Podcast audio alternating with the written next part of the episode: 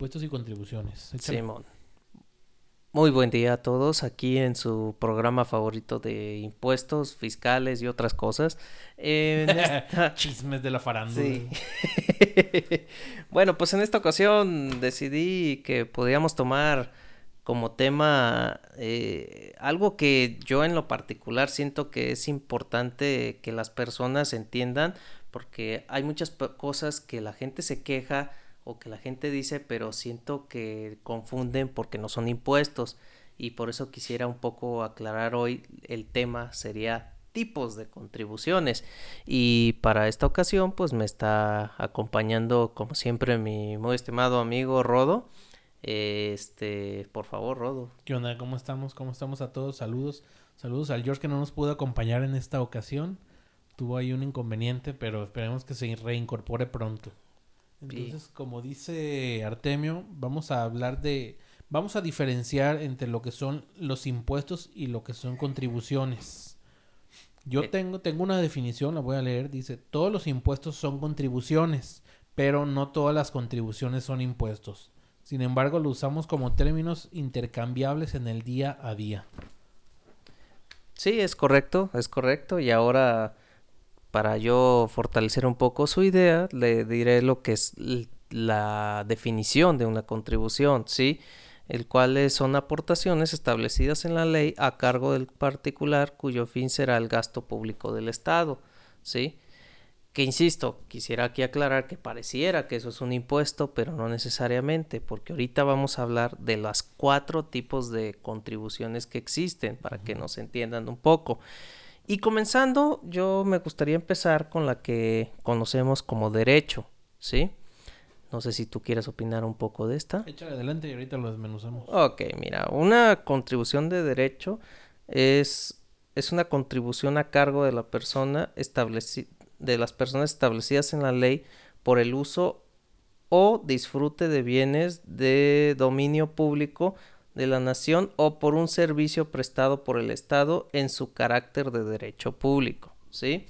Este, no sé si tú tengas algún ejemplo ahí que nos quisieras dar. Sí, bueno, yo lo que estuve indagando de esto es, ya como dijiste, bienes o servicios y es lo que conocemos como la, a lo mejor algo que te pueden entregar solamente en el estado que es un acta de nacimiento. Es correcto. Un este bueno un permiso de, construcción. ajá, permisos actas licencias. Exacto. Ya sea de también de construcción de algún para algún negocio la hasta la licencia de conducir. O sea documentos que te puede entregar solamente el estado que no los puedes obtener de ningún lado ese es como un derecho que tienes tú Sí, y, y ahora, ¿por qué razón siento yo que es importante que entiendan la diferencia?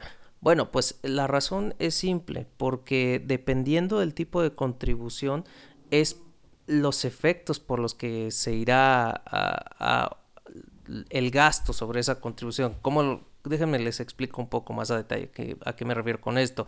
O sea, en este caso, por ejemplo, eh, todo el dinero que tú pagues de ese derecho es precisamente para poder soportar la infraestructura que te, va a brindar ese servicio, ¿sí?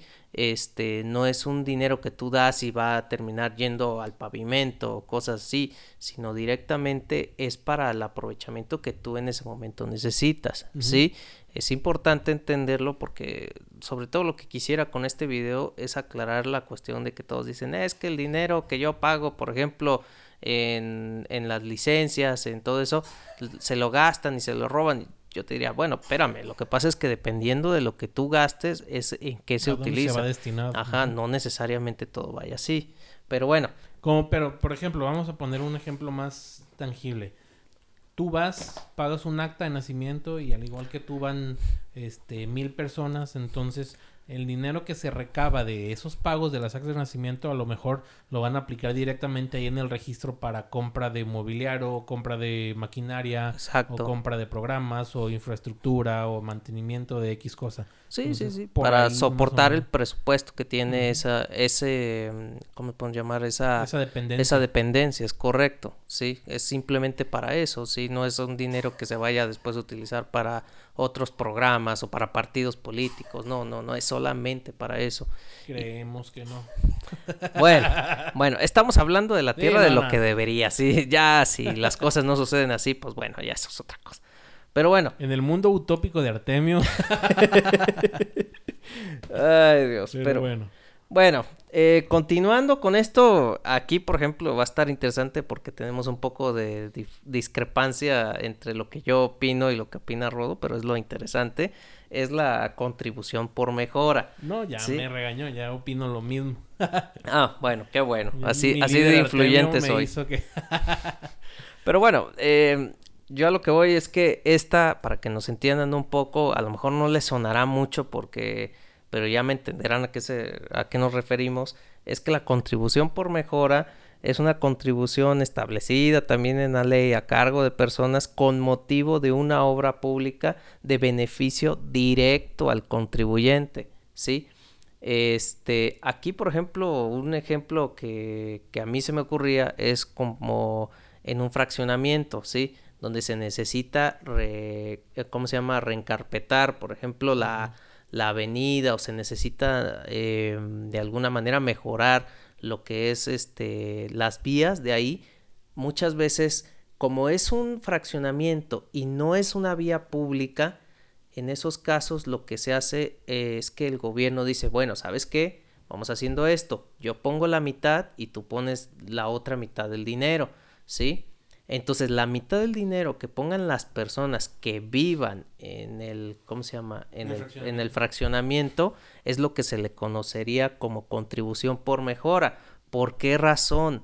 Porque es un dinero que tú vas a poner y que va a poner el Estado, pero que solamente a ti te va a beneficiar y a las personas que transiten en esa vialidad, ¿sí? Y no solo eso, sino que incluso al hacer eso, la plusvalía de donde tú vives puede incrementar y a ti te puede beneficiar no solo en una cuestión práctica, sino en una cuestión incluso económica, ¿sí? Entonces también es otro tipo de, de, de contribución que no es un impuesto debido a las consecuencias que tiene a ti. No sé si a ti se te ocurra otro. Tengas... pues mira, nada más eh, aumentar la, la, descripción o el concepto que son las, las contribuciones de mejoras, son las contribuciones hechas para que el Estado cubra parte de los gastos de la realización de obras de infraestructura y servicios públicos. Estas obras comprenden carreteras, banquetas, entre otros los servicios públicos, alumbrado, alcantarillado, pavimentación, entre otros, y ya como menciona Artemio, pues es dependiendo de las zonas en donde se requiere el servicio, lo que se va a aplicar la contribución a estas mejoras. Perfecto. Pues bueno, eso es nada más de eso, de eso que les estábamos comentando. Ahora, eh, voy a ir ahora sí con lo que es un impuesto, sí, para que nos entiendan. Eh, que ahora sí, cuando ustedes les digan que tienen que pagar un impuesto, entiendan la naturaleza del impuesto, ¿sí? No los estás pendejeando, ¿verdad?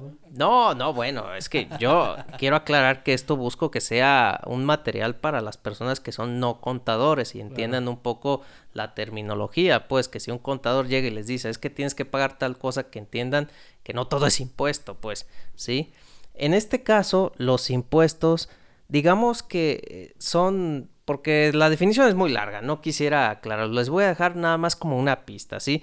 Un impuesto es toda aquella contribución que ustedes hacen, pero que nunca van a saber el dinero hacia dónde se va a, a ir. O sea, el dinero que ustedes paguen no les va a beneficiar a ustedes de manera directa como la contribución por mejora, ni tampoco va a servir para pagar los servicios que el Estado les pueda dar a ustedes de manera directa, sino sirve el, impuesto como tal es, es un dinero que ustedes pagan porque la ley les obliga a pagarlo para el bien colectivo del país, pero que nunca van a saber en específico en qué se va a utilizar, ¿sí?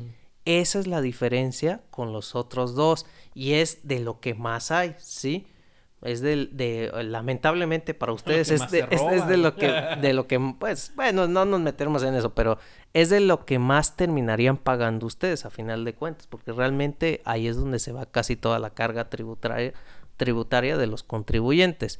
Este pero que entiendan un poco esa cuestión, ¿sí? Y no significa que, que, que, no haya cuentas claras, si hay maneras de saber en qué se gasta el dinero del gobierno, está la ley de ingresos de la federación, está el Instituto de Transparencia Económica, pero bueno, eh, eh, bueno, a lo que voy es que solo quise aclarar ese punto, pues sí. No sé si tú tengas algún algo que quisieras pues, aclarar. Mira, básicamente los impuestos son contribuciones a las que están obligadas las personas físicas y morales tengo los comunes que son ISR, IVA y el IEPS. Sí, es correcto. Esas serían a nivel federal. Un, un, dicho que dice el IVA hasta con saliva. Así finamente. Lo pagas porque lo pagas. Y pues igual, de igual manera el ISR y el IEPS. Esos no tiene frase, pero es que se invente una. Pero sí, o sea, esos, como va, pues esos los impuestos no te escapas de pagarlos, ya sea directamente por tu actividad o indirectamente. Te digo por tu actividad, por ejemplo, si tu actividad incluye tu impuesto del IEPS, pues lo pagas. Sí, es si correcto. no, en la compra de algún producto que ya tenga el IEPS, también lo estás pagando. Es correcto, es correcto.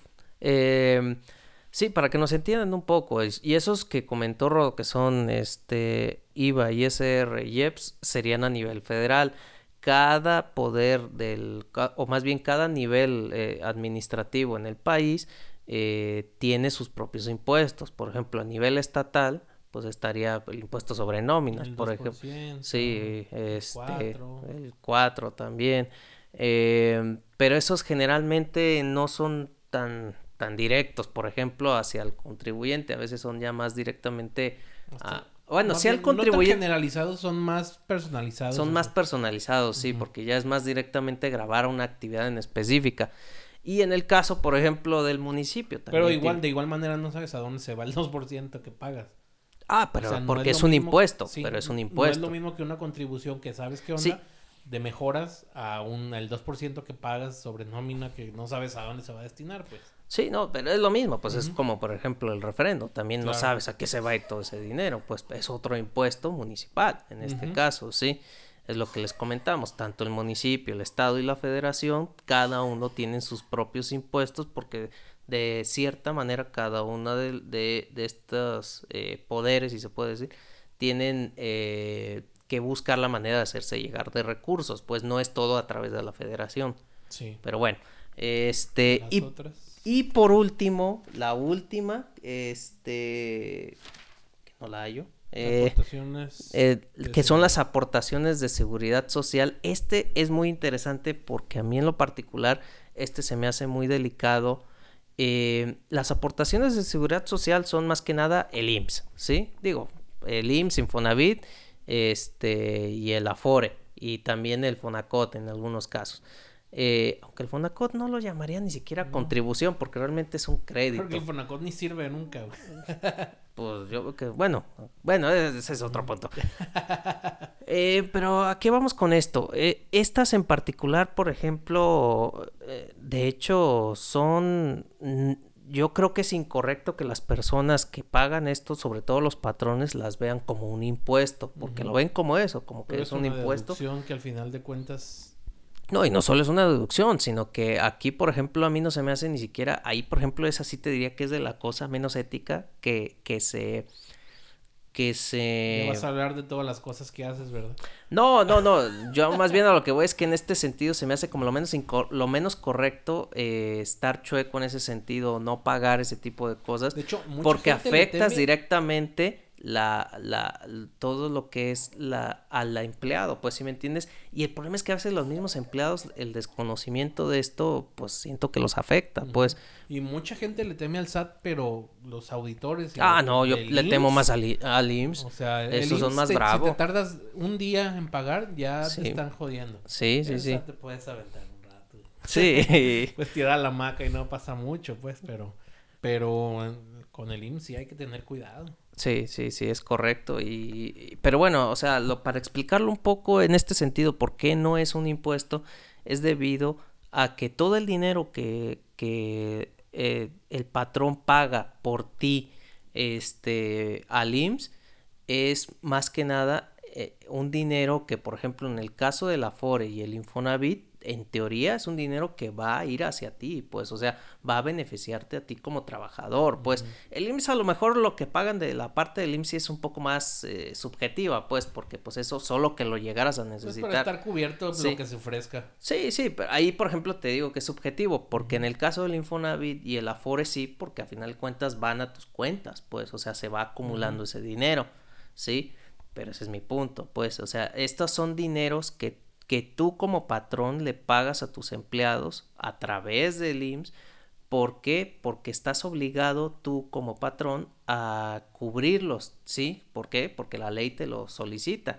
De hecho, tú puedes eximirte de pagarle al IMSS y al Infonavit, eso es algo que no mucha gente lo sabe, si tú les proporcionas bajo otra empresa externa o si tú lo puedes hacer como empresa, esos mismos servicios, ¿sí? Si tú tienes forma de darle, este, ¿cómo se llama? Atención médica a tus empleados como un gasto de, como por ejemplo un seguro de gastos mayores, de gastos médicos mayores, cosas así, tú no puedes, tú no tienes la necesidad en ese momento de, de pagarle al IMSS. Simplemente le demuestras, mira, IMSS, yo tengo aquí a mis empleados, con una póliza, yo tengo toda una infraestructura, una empresa detrás que tengo contratada y que me respalda y esta empresa se va a dedicar a que si alguien tiene un problema médico, pues ellos los van a ayudar. Lo mismo también puedes tener, tú por ejemplo, sabes que yo no les voy a dar Infonavit porque yo les voy a dar una casa directamente, yo les voy a proporcionar una casa y tengo manera de podértelo probar, que a mí es a quien me van a pagar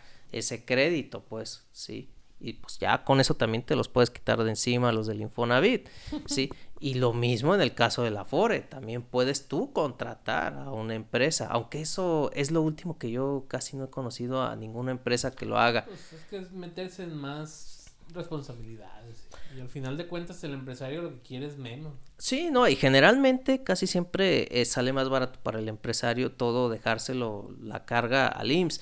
Pero sí quiero que entienda la gente que no es un impuesto porque tú puedes eximirte de esa obligación porque no es un impuesto, es una obligación de ti como patrón de darles esas esos servicios, esa, esa seguridad social, ah, precisamente por eso se llama así, este, a tus empleados, ¿sí? que tengan una seguridad de una casa, de un fondo para el retiro y de atención médica, ¿sí? mientras tú como patrón se las puedas proporcionar y obviamente cumpla los estándares que pide la ley, tú perfectamente puedes omitirlo y eso una casita chiquita para que sea como las del Infonavit pues sí pero es que incluso a lo mejor un patrón puede hacer algo mejor o sea es que también pero quién no, la cosa es que es muy complicado, pues ahí como patrón tú dices, no me voy a meter en problemas de eso, mejor que se encargue el Infonavit y ya si no hace bien las cosas el Infonavit, pues no es mi problema.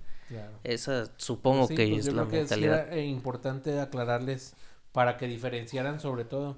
Y lo que yo te comentaba, tienes a lo mejor en una tina grande o un bote grande y ahí, perdón, todo el alrededor de esa tina estamos todas las personas, todos los contribuyentes y todos le echamos ahí algo, dinero, lo que tú quieras para llenarlo. Sí. Y luego tienes otra de otro tamaño, que son las contribuciones de, de mejoras, que está más segmentado por población o por distrito o por colonia. colonia, entonces los las personas que necesitan o requieren ciertos servicios son los que le están echando ahí y ya no a lo mejor como dice el Temio, si él está en su colonia, yo no voy a ir a aportar para las contribuciones de mejoras de la zona. Pero los, los que lo requieren pues de primera mano, sí. Entonces como para que se diferencie un poco ese asunto. Pero bueno, pues bueno, creo que sería todo de nosotros. Espero que hayan un poco entendido este punto. Este, cualquier cosa, pues ahí en, en la caja de comentarios de. Pagan las consultas, igual pregunten. Pero bueno, pues espero que tengan un excelente día todos y pues ya saben, aquí seguimos con el programa. Hasta la próxima. Hasta la próxima. Chao.